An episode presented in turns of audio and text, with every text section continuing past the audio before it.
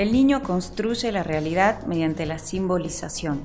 La producción simbólica permite al niño realizar movimientos que van desde lo innombrable a lo decible, de lo fantasiado a lo posible. La narración es un trabajo solitario que permite expresarse en monólogos, ayudando de este modo a operar la separación del otro. Uno narra, cuenta, ya no con el otro, como en el diálogo, sino para otro, la apuesta del educador consiste en hacer deseables los objetos de la cultura, advierte Gilly. ¿Qué nos quiere decir esto? Que es necesario invitar a los niños a construir, reconstruir historias para que la imaginación y la creatividad sean timones en el conocimiento. Los cuentos, por ejemplo, constituyen una herramienta muy interesante para reconciliar al niño con los objetos escolares.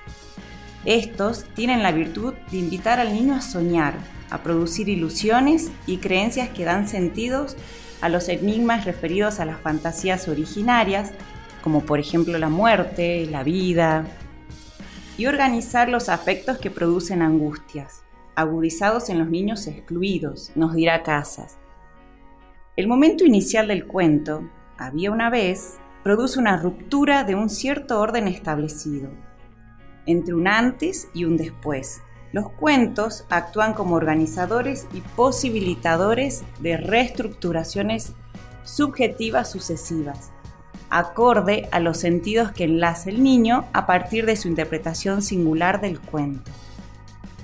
Abre a un tiempo que todavía no es, proyectando al sujeto a otro espacio, equivalente al hagamos que yo era como en el juego, la función simbólica permite al niño la construcción de otros mundos posibles. Aquí, la función del docente es fundamental como hacedor de espacios que posibiliten el pasaje a la creatividad en el pensamiento infantil. Y es que la narración puede resultar una puerta de entrada hacia otras posibilidades, en realidades muchas veces que en los niños no resultan tolerables. Esa creatividad que le otorgará herramientas para afrontar desde su propia subjetividad el mundo. Un niño capaz de narrar es capaz de narrarse, de apropiarse de su mirada, su pensamiento, su aprendizaje y su estar en este mundo de una forma singular.